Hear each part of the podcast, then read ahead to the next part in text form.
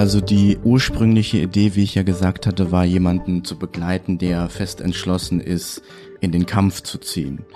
Und da muss ich ehrlich gesagt auch sagen, das war auch so die Idee, die ich in meinem Kopf hatte, weil das ja auch die Tochter in ihrem Instagram-Post geschrieben hatte. Ne? Sie hatte geschrieben, der will dahin, der will sein Land verteidigen, der will sich den Streitkräften anschließen und ich habe eine wahnsinnige Angst, dass ich den nie wieder sehe. Das hat sie genauso ja extrem und, und dramatisch halt reingeschrieben deswegen war ich auch so berührt.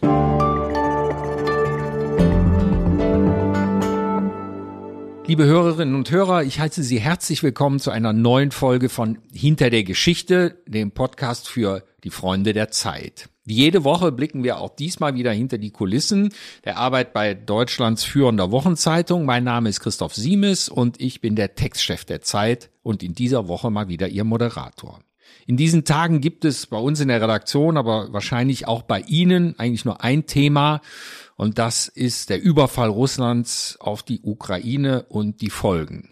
Als der Krieg am 24. Februar begann, haben wir gleich die folgende Ausgabe der Zeit um einen Tag vorgezogen um auch als Wochenzeitung so aktuell wie möglich über die Ereignisse berichten zu können.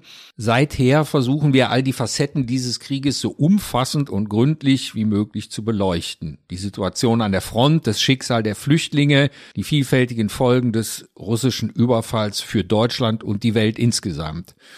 Und die Chancen für eine Lösung, einen Frieden oder wenigstens zunächst mal einen Waffenstillstand. Es ist nicht einfach, die Lage im Kriegsgebiet, aber auch in Russland einzuschätzen.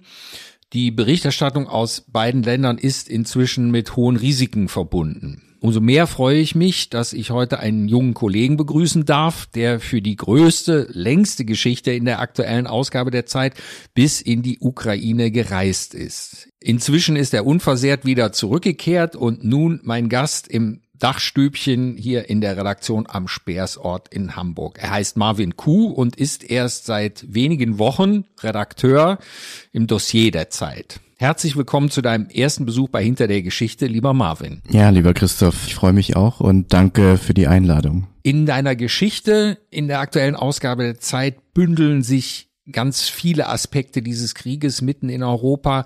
Am besten erzählst du uns und den Hörerinnen und Hörern mal, worum es in deinem Dossier eigentlich geht. Also es geht um einen Familienvater, der aus der Ukraine geflüchtet ist mit seinen zwei Töchtern und seiner Frau. Und er ist nach Berlin, wo seine älteste Tochter wohnt. Und eigentlich ist er in Sicherheit, aber in dieser Zeit hadert er halt mit dem Gedanken, sollte ich nicht zurückkehren, um mich der Territorialverteidigung anzuschließen, um zu kämpfen.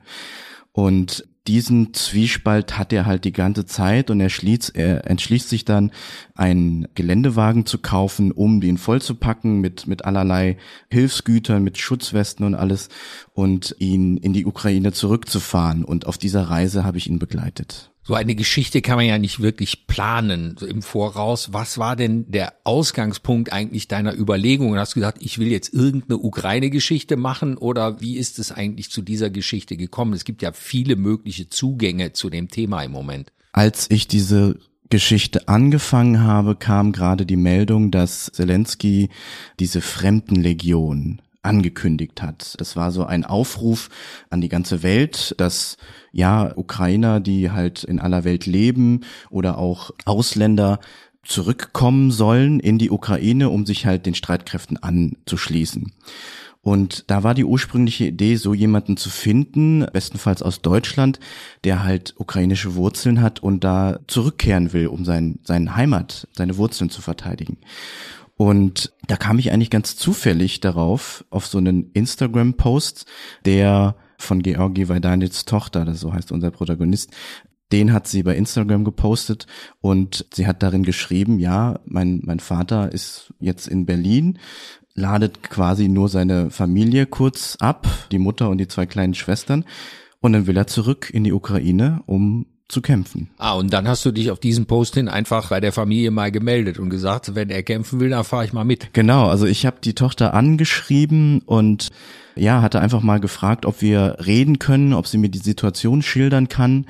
Und das war alles super spontan. Also am, am Mittag hatten wir quasi noch oder am Abend zuvor hatten wir noch in der Redaktion überlegt, was kann man denn eigentlich jetzt machen? Weil alle Welt redet darüber, es gibt Reporter vor Ort, aber was können wir denn da eigentlich machen? Und was wäre ein neuer Ansatz? Und am Abend habe ich dann wenige Stunden später mit die Tochter gesprochen und äh, sie hat mir die Situation geschildert. Und während wir halt gesprochen haben, ich glaube, es war so 22 Uhr, war der Vater mit ihrer Familie gerade noch unterwegs. Also das heißt, die kamen dann um Mitternacht an und zwischen 22 Uhr und Mitternacht, wo wir gesprochen haben, hat sie mir die Situation geschildert und als er dann angekommen ist in Berlin, hat sie ihn dann gefragt, ob das möglich wäre und er hat zugesagt. Musstest du da viel Überzeugungsarbeit leisten? Ich meine, wenn der jetzt zurückfährt in den Krieg, ne, äh, will er dann unbedingt einen deutschen Reporter neben sich im Auto sitzen haben? Also ich habe ja zuerst die Tochter gefragt und die hat relativ schnell gesagt, dass es kein Problem ist, dass sie vermutet, dass es eine, eine gute Sache ist und dass ihr Vater deswegen einverstanden wäre. Bei dem Vater war es auch so, dass ich eigentlich nicht so wirklich Überzeugungsarbeit leisten musste, sondern eher ja, erklären, was meine Hintergründe sind. Und er, also er ist ein Typ, er ist eigentlich ein ganz normaler Typ der keine Erfahrung hat mit, mit Presse und deswegen war anfangs, war das hat er mir später auf der Fahrt dann erzählt, anfangs so ein bisschen besorgt, beziehungsweise unsicher, was ich denn eigentlich vorhabe, weil er kommt da gerade frisch aus der Ukraine, vollgeballert mit Nachrichten und er war sich anfangs einfach unsicher, welche Position die deutschen Medien vertreten. Das hat er mich auch gefragt. Also schreiben wir denn auch über die russische Perspektive beziehungsweise die Propagandaperspektive von von Putin oder sind wir dann eher so ja sehr boulevardesk unterwegs und wollen halt wissen, aha, da ist jetzt so einer, der bis an die Zähne bewaffnet in die Ukraine marschieren will und russische Soldaten töten will. Da wusste er noch nicht so ganz und das musste ich ihm nochmal erzählen, ähm, dass ich ihn einfach begleite und wohin die Reise uns führt, das wissen wir beide noch nicht. Und ähm, dann hat er gesagt, okay, machen wir.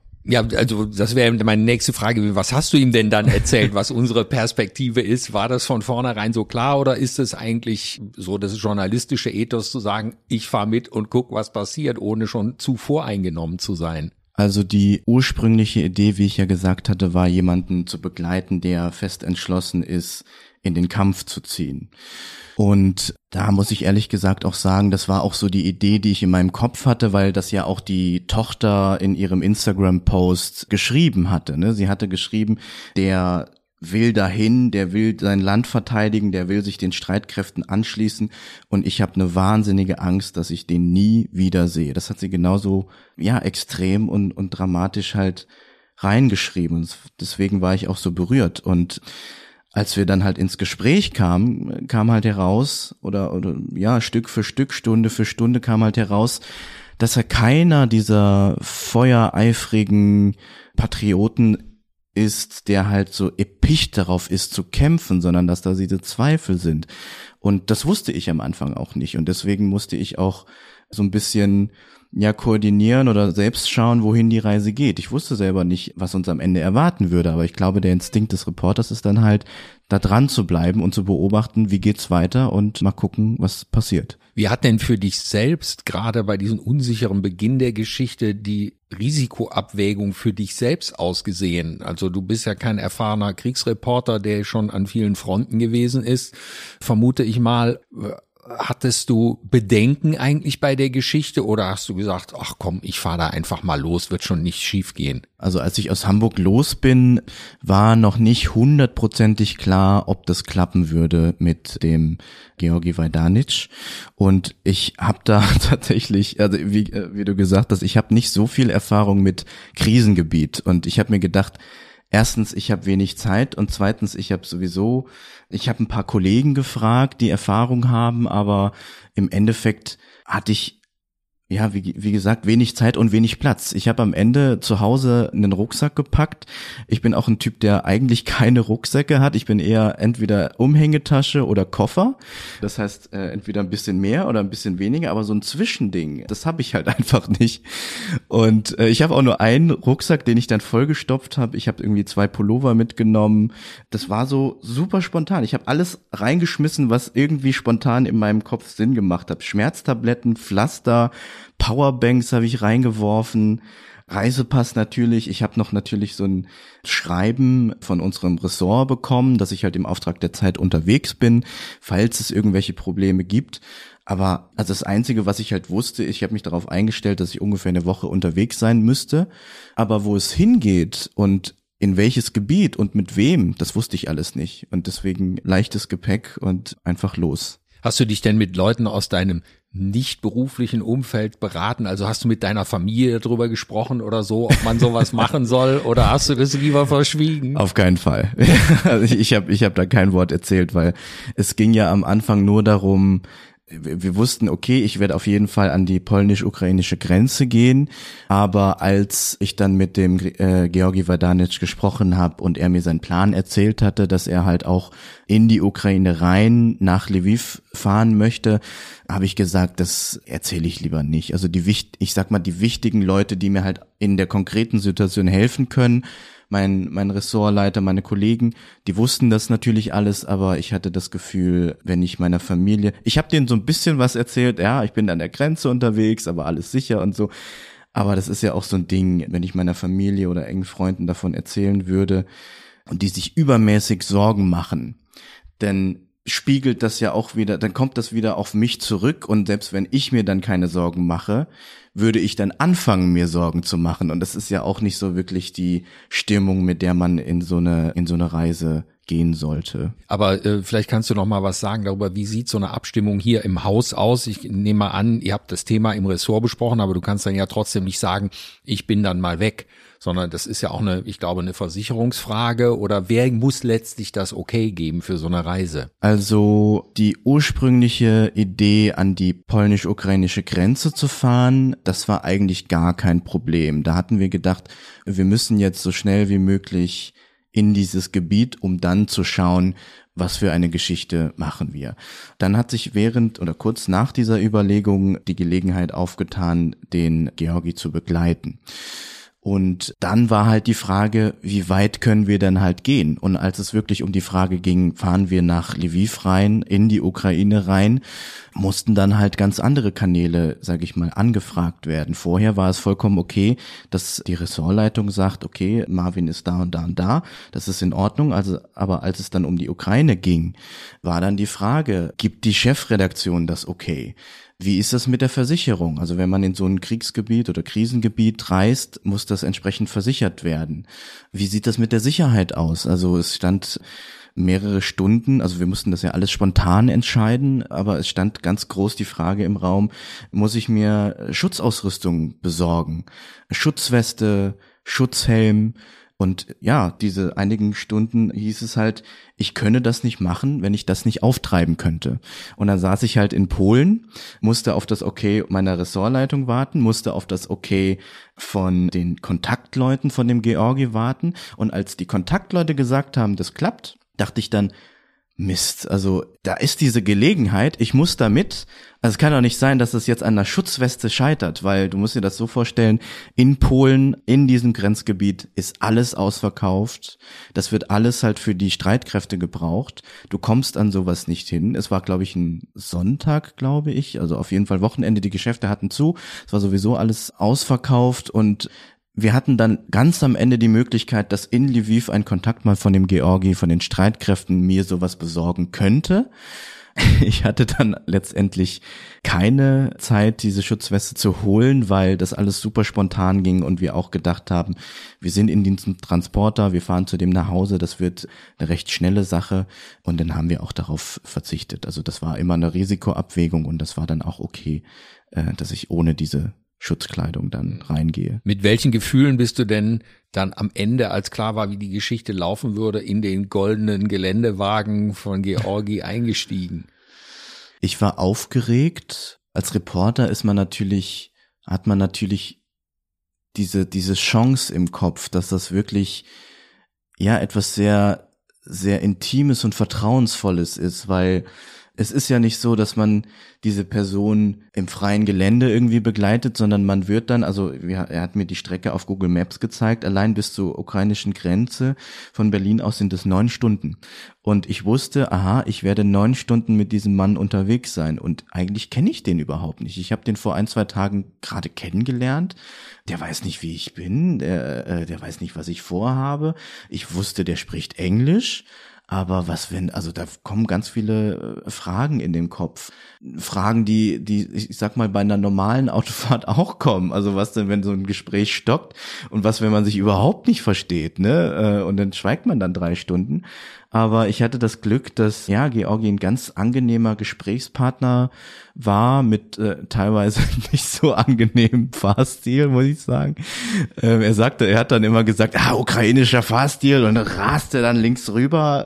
Aber äh, wir haben uns fantastisch unterhalten. Ich konnte halt in dieser Zeit ganz tief in seine Gedanken eintauchen. Es hat ein bisschen gedauert, aber da wir halt wussten, dass wir in dieser Zeit halt eine kleine Schicksalsgemeinschaft sein würden, habe ich ihn natürlich viele Sachen gefragt. Und normalerweise ist es bei Reportern eben so, wir stellen die Fragen, wir geben eigentlich nicht so viel Preis von uns, aber da wir halt so lange unterwegs waren, äh, konnte man das natürlich nicht vermeiden. Und ich habe natürlich auch viel erzählt und da haben wir über alles Mögliche gequatscht, über Herkunft, über Heimat, ähm, wie es ist, äh, in den Kampf zu ziehen. Er hat man auch viele Gegenfragen gestellt. Er hat gefragt, wie wäre es denn für dich, wenn jetzt in Deutschland Krieg ausbrechen würde, was würdest du tun?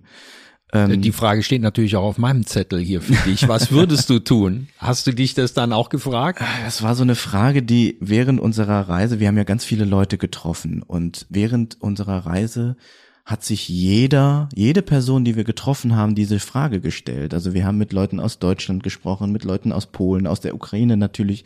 Und am Ende habe auch ich mir diese Frage gestellt. Und ich hatte vorher eine ganz klare Antwort darauf, dass ich sowas niemals machen würde. Ich bin auch eher ich würde mal ganz vorsichtig sagen, vorsichtig sagen, links veranlagt. Und ich glaube, die meisten in Deutschland denken auch, wir haben eine Bundeswehr. Wir bezahlen Leute dafür, dass sie diese Aufgaben, diese Sachen für uns erledigen. Und nach dieser Reise bin ich mir nicht so ganz sicher, ob meine Antwort die richtige wäre. Aber du hast nicht überlegt, der ukrainischen äh, Fremdenlegion gleich beizutreten. Ach, es ist, ich habe da keine konkrete Antwort drauf, aber ich muss zugeben, es ist immer so ein, so ein Jucken, das in das im Kopf ist. Ich meine, während ich den Georgi begleitet habe, habe ich dann auch irgendwie realisiert, das ist jetzt nicht nur so ein Ding, das in einem fernen Land passiert. Die Ukraine ist äh, Nachbarland von Polen und Polen ist ein Nachbarland von uns. Und zum Beispiel die Schwester von dem Georgi. Die ist Immobilienmaklerin in Krakau. Und die hat einmal ihm erzählt, dass die Polen oder die, ihre Kunden jetzt anfangen, ihre Wohnungen zu verkaufen und dass die Immobilienpreise in Krakau in den Keller schießen, weil die Polen Angst haben, dass das, was in der Ukraine passiert, auch bald in Polen passieren würde. Und dann denke ich mir so, okay, wenn die da diese Gedanken haben, wie geht es denn mir? Ich würde jetzt nicht direkt mich diesen Streitkräften anschließen, aber ich habe schon also ich habe schon die Überlegung, dass ich eigentlich da mehr berichten möchte über dieses Gebiet und über diesen Konflikt, weil das, glaube ich, auch ganz viel mit uns machen würde, mit unserer Gesellschaft in Deutschland. Du hast eben sehr anschaulich erzählt, wie man so in dem Auto zusammensitzt über viele Stunden und ihr glücklicherweise offenbar einen Draht zueinander hattet. Hattest du manchmal die Sorge, dass die Grenze also, dass die journalistische Distanz, die man ja immer versucht, auch zum Gegenstand seiner Berichterstattung zu wahren, dass die mitunter in so einer Situation gar nicht zu wahren ist oder dass das Geheimnis dieser Geschichte gerade sein kann, dass man diese Distanz auch bewusst nicht mehr aufrechterhält. Ähm, ich glaube, es gibt ja, also ich würde das unterscheiden. Es gibt zwei Seiten. Ich glaube, während der Recherche ist es so, dass man als Reporter auch gewisse Dinge investieren muss. Das heißt, um Vertrauen aufzubauen, um dieses ganze Material zu bekommen, um seine Gedanken, um Zitate, um, um, um sein, um sein ganzes Wesen begreifen zu können, muss man sich teilweise auch selber öffnen, weil wie kann ich denn erwarten von ihm, dass er sich mir öffnet, wenn ich selber immer ein ganz großes Fragezeichen für ihn bleibe? Das heißt, um diese ganzen Sachen zu erfahren, muss ich auch ja diese Distanz ein bisschen herunterfahren. da wiederum unterscheidet es sich, wenn ich dann wieder in Hamburg bin, wenn ich vor meinem Schreibtisch, vor meinem Laptop sitze und dann anfange zu schreiben, muss ich mir aber diese Distanz oder zumindest diesen Gedanken wieder hervorheben. Also ich meine, ich während dieser Fahrt gab es auch Momente, wo ich jetzt sagen würde, da, also dass, dass sich zwischen uns so eine Art ja irgendwie auch so ein bisschen Freundschaft, ich weiß nicht, ob das das richtige Wort ist, aber dass es halt mehr ist als als Reporter und Protagonist, ähm, das war ganz klar. Er, ich habe ihn hochgezogen, äh, sage ich mal emotional, als es ihm schlecht ging, und das Gleiche hat er mit mir auch gemacht. Äh, da gab es äh, einige Momente in diesen Tagen, wo es wo es uns beiden irgendwie dreckig ging, sage ich mal. Also natürlich in, in unterschiedlichen Leveln, aber wo wir beide gefordert und erschöpft waren. Und ich glaube, da konnte man dieses, dieses distanzierte Reportertum, ich bin der Journalist und ich, ich bin jetzt hier neutral, da konnte man das nicht so ganz hundertprozentig halten. Und ich glaube, das ist auch okay. Und wie lange hat es dann eigentlich gedauert, als ihr über die Grenze gefahren seid? Wie lange seid ihr dann noch gefahren bis nach Liv? Das war ein Tagestrip. Wir sind frühmorgens los und sind abends wieder zurück, beziehungsweise die ursprüngliche Mission war ja, äh, medizinische Geräte an ein Krankenhaus zu liefern. Als das getan wurde, dann wollte er halt nach Hause, um äh, einige persönliche Dinge abzuholen. Das war ihm ganz wichtig. Er wollte da so Familienfotos holen und diese ganze Reise, der hat nicht so, das hat nicht so lang gedauert. Später, als wir dann an der Grenze waren, hat es wieder einige Stunden gedauert, weil wir ja, uns auch in die, in die Reihe der, der Geflüchteten einreihen mussten und mit denen gemeinsam warten, dieses ganze Prozedere, um die Grenze zu überqueren. Das hat schon lang gedauert. Aber und hast du bei der Fahrt durch das Land irgendwie einen Eindruck davon gewinnen können? Wir hier, die in Hamburg in Sicherheit sitzen, denken uns immer, Mensch, das ist ein Kriegsgebiet, äh, da fliegen überall die Schrapnells durch die Luft. Aber äh, oder war das einfach ein ganz normales osteuropäisches Land jetzt für deine Erfahrung? Also auf dem Weg nach Lviv war es ein relativ absurdes Gefühl, weil es war ziemlich zweigeteilt. Auf der einen Seite sah man halt, also wir haben da Menschen gesehen, die da ihre ihre Gartenhecke geschnitten haben. Ich habe Leute gesehen, die äh, Schlange standen vor einer Waschanlage, die ihre Autos sauber machen wollten.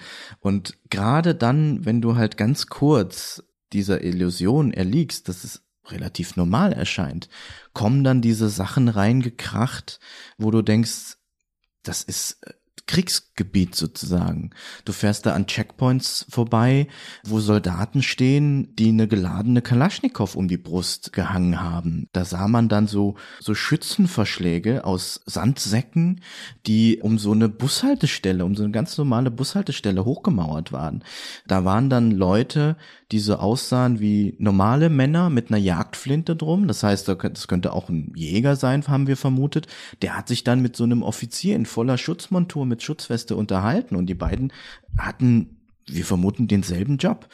Und das war auch während der Fahrt äh, ganz eigenartig. Also unser Fahrer, der bretterte halt durch die Gegend, das muss man sich vorstellen. Das, teilweise war es äh, eine gute Straße, aber teilweise gab es auch ganz viele Schlaglöcher und der schlängelte sich dann halt so elegant drumherum. Und als wir dann halt zum Beispiel um ein, ein Trainingsgelände fürs Militär vorbeigefahren sind, da habe ich ihn einfach nur gefragt, okay, interessant, was ist das denn? Und dann hat er mir das erklärt, da machen Soldaten ihre Übung und am Anfang des Krieges ist da eine Bombe eingeschlagen. Und dann sage ich, um Gottes Willen, also äh, und er hat das ganz normal so erzählt, als ob er irgendwie ähm, erzählt hat, ja, das ist irgendwie eine Sehenswürdigkeit und so. Den hat das überhaupt nicht aufgeregt. Und ich glaube, wenn man halt permanent in diesem Gebiet wohnt und mit diesen Nachrichten konfrontiert ist, dann gewöhnt man sich irgendwann auch halbwegs da dran. Marvin, was ist denn für dich, wenn du jetzt zurück... Werbung. Diese Woche in der Zeit?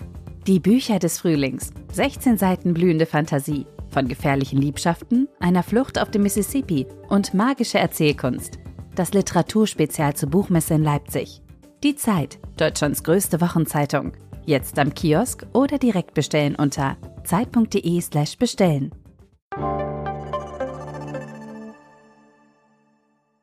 blickst auch auf diese Fahrt durch das Land. Was ist für dich eigentlich der Moment, an den du dich am als erstes oder vielleicht auch am intensivsten erinnerst? Das war für mich ein Moment, der nur indirekt was mit unserem Protagonisten zu tun hatte. Ähm, es war nämlich so, nachdem wir die Übergabe gemacht haben ähm, des Geländewagens, mussten wir notgedrungen sozusagen in einer Flüchtlingsunterkunft übernachten. Und ich sage übernachten, obwohl wir halt nicht geschlafen haben. Und man muss sich das so vorstellen, das war eine umfunktionierte Shopping Mall, eine, eine riesige Halle, Turnhallen groß und da waren Reihe an Reihe Feldbetten und überall so karierte Decken und da lagen Leute, die nicht wussten, wie es weitergeht, aber die trotzdem in diesem Chaos irgendwie Schlaf gefunden haben und ganz berührt, äh, ich, ich, ich ging da halt durch, ja, auf, auch auf der Suche nach einem Schlafplatz. Und da kam, also da habe ich dann ein junges Paar gesehen, die dort geschlafen haben. Der Mann lag links und äh, die Frau lag rechts und in der Mitte lag halt der kleine Sohn. Und die haben sich diese Feldbetten zusammengeschoben und die lagen da ja, relativ friedlich, möchte man meinen, obwohl das vielleicht zynisch klingt, aber so sah es einfach aus, dass die halt, ja, geschlafen haben und dann hat der Junge schläfrig die Augen aufge, ja, auf, aufgeschlagen und die Mutter hat das gesehen und sie hat so mit einem Finger über seine Wange gestrichen. Und diesen Moment, diesen, diesen Moment des, kurzen Moment des Friedens, dass man halt also es sah so aus, als ob die Sonntagmorgen in ihren Betten liegen ähm, und sagen, guten Morgen, mein, mein Sohn, und äh, es gibt gleich Frühstück und wir machen jetzt gleich die Planung, was wir, was wir über den Tag machen. Wir gehen spazieren oder so. Also so sah das irgendwie aus, nur dass halt drumherum dieses ganze Chaos war und diese ganze Ungewissheit. Und als ich das halt gesehen habe, da konnte ich nicht anders. Ich habe da angefangen zu heulen. Ich weiß gar nicht, ob ich das hier sagen kann, aber ich habe da, es ging einfach nicht mehr. Und einerseits lag es daran, dass ich selber ja, dass ich selber erschöpft war von dieser Recherche, aber ganz stark war es natürlich, weil ich dieses Mitgefühl in diesem krassen Moment einfach in mir hatte. Und später, als ich dann nochmal reflektiert habe, warum ich angefangen habe zu heulen, war das, glaube ich, auch, so ehrlich muss ich auch sein, dass mir mein Privileg nochmal bewusst wurde, dass ich wusste, in Hamburg wartet eine Wohnung auf mich, in Hamburg wartet ein Bett auf mich, ich habe ein Zuhause und ich muss das alles nicht durchmachen. Und ich habe mich irgendwie schlecht gefühlt und und und aber da gleichzeitig auch es war so ein ganz komisches Gefühl. Ich kann gar nicht beschreiben, wie es war, aber das war so ein Moment, den ich nicht vergessen werde. Inzwischen sind, wenn ich es richtig weiß, schon fünf Journalisten in der Ukraine ums Leben gekommen. Würdest du vor diesem Hintergrund da eigentlich nochmal hinfahren oder auch weiter in das Land hineinfahren? Die Frage habe ich mich tatsächlich auch gestellt. Mein erster Impuls, als ich wieder zu Hause war und diese Geschichte geschrieben habe, war, dass das eigentlich kein Kapitel ist, das ich gerne abschließen möchte. Also oft ist es ja so, man, man recherchiert eine Geschichte, man schreibt das Ding auf und dann erscheint es und dann hat man vielleicht noch ein bisschen Kontakt mit seinem Protagonisten, aber eigentlich steht diese Geschichte für sich und dann ist das abgeschlossen. Aber ich habe mir gedacht, dass da so viel passiert gerade, dass, dass es, also da ich halt nicht kämpfen werde, weil das halt nicht mein Land ist, habe ich irgendwie als Reporter, als Journalist die Verantwortung gefühlt, dass ich da weiter darüber berichten möchte, weil das halt Stimmen sind, die gehört werden müssen, Perspektiven, die gezeigt werden müssen.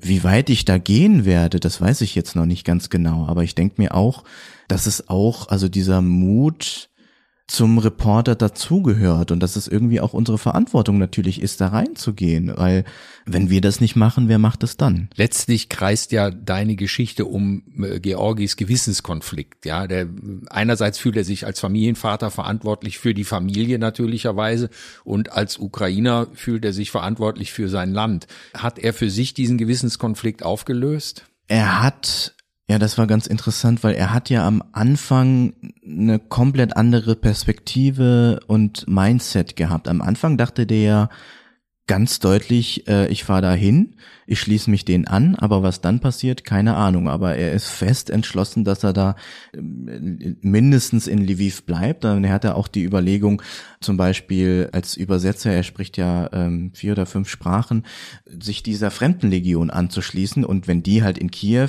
stationiert wird, würde er auch nach Kiew gehen. Während dieser Fahrt hat sich das dann alles so ein bisschen gewandelt, weil je mehr Leute wir kennengelernt haben, je mehr wir auch gesehen haben, was seine Landsleute mitmachen und was auch mit den Familien passiert, da hat sich auch sein eigenes Mindset geändert und am Ende hat er auch, hat er auch für sich die Entscheidung getroffen, dass er, ja, dass er diese Logistik-Sachen, sage ich mal, diese Transporte für sich weitermachen wird, weil das für ihn die beste Lösung sein wird. Er wird seinem Land helfen, er wird auch seiner Familie weiter sehen können.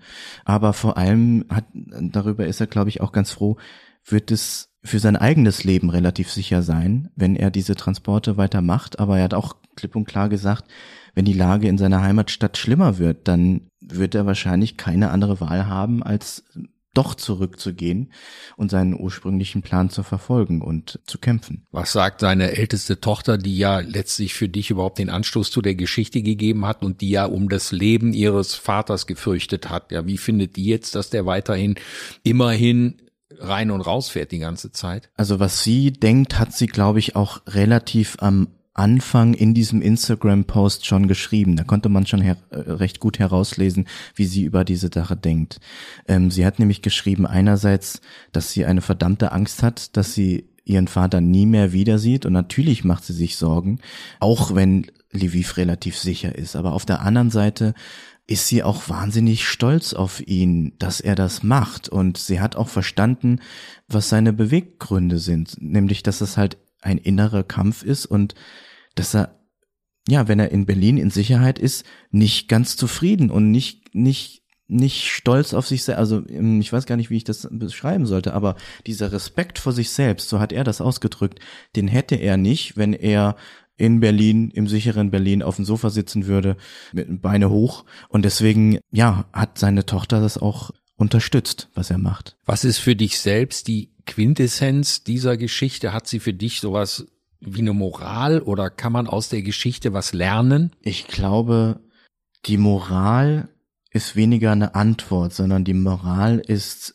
für mich, was ich gelernt habe, diese Frage, die sich der Georgi während dieser ganzen Reise gestellt hat. Nämlich, das Ding war ja, dass der Georgi keiner dieser feuereifrigen jungen Männer ist, die in den Kampf ziehen und auch keiner, der jetzt in Sicherheit ist und sagt, ich leg jetzt die Beine hoch und die anderen sollen mal machen, sondern was ich gelernt habe, war, dass diese, dieser Mittelteil, diese Zerrissenheit zwischen ihm, dass das so eine Perspektive ist, die man in diesem ganzen Krieg nicht so deutlich gesehen hat man sieht halt die Bilder von Zelensky, der halt jeden Tag in Kiew da seine Reden hält an, an der Front und sagt, ich gehe da nicht weg. Man sieht diese Bilder von den Klitschkos, die da durch die äh, bombardierten Häuser ziehen und sagen, hier, das war eine Rakete und die sagen, wir kämpfen bis zum Schluss.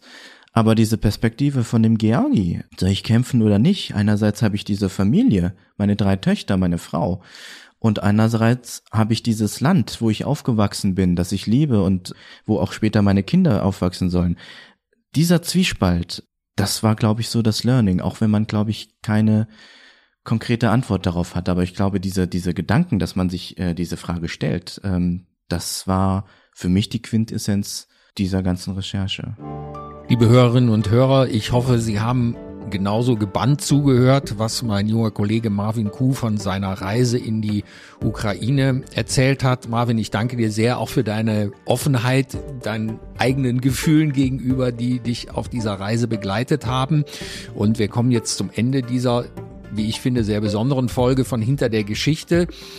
Und ich kann Ihnen, liebe Hörerinnen und Hörer, nur ans Herz legen, diese Geschichte in der aktuellen Zeit nachzulesen. Das ist das Dossier. Lassen Sie sich nicht davon erschrecken, dass sie drei Seiten lang ist. Das ist wunderbar erzählt vom Kollegen und wie Sie aus dem Gespräch äh, hoffentlich mitgenommen haben. Es ist eine ganz vielschichtige Geschichte, über die man letztlich auch, so ging es auch mir, etwas über sich selbst lernen kann und die eigene Haltung gegenüber dem Krieg. Ich nehme an, dass Marvin noch das Schicksal seines Protagonisten ein bisschen weiter verfolgen wird und darüber würden wir Sie dann natürlich auch informieren.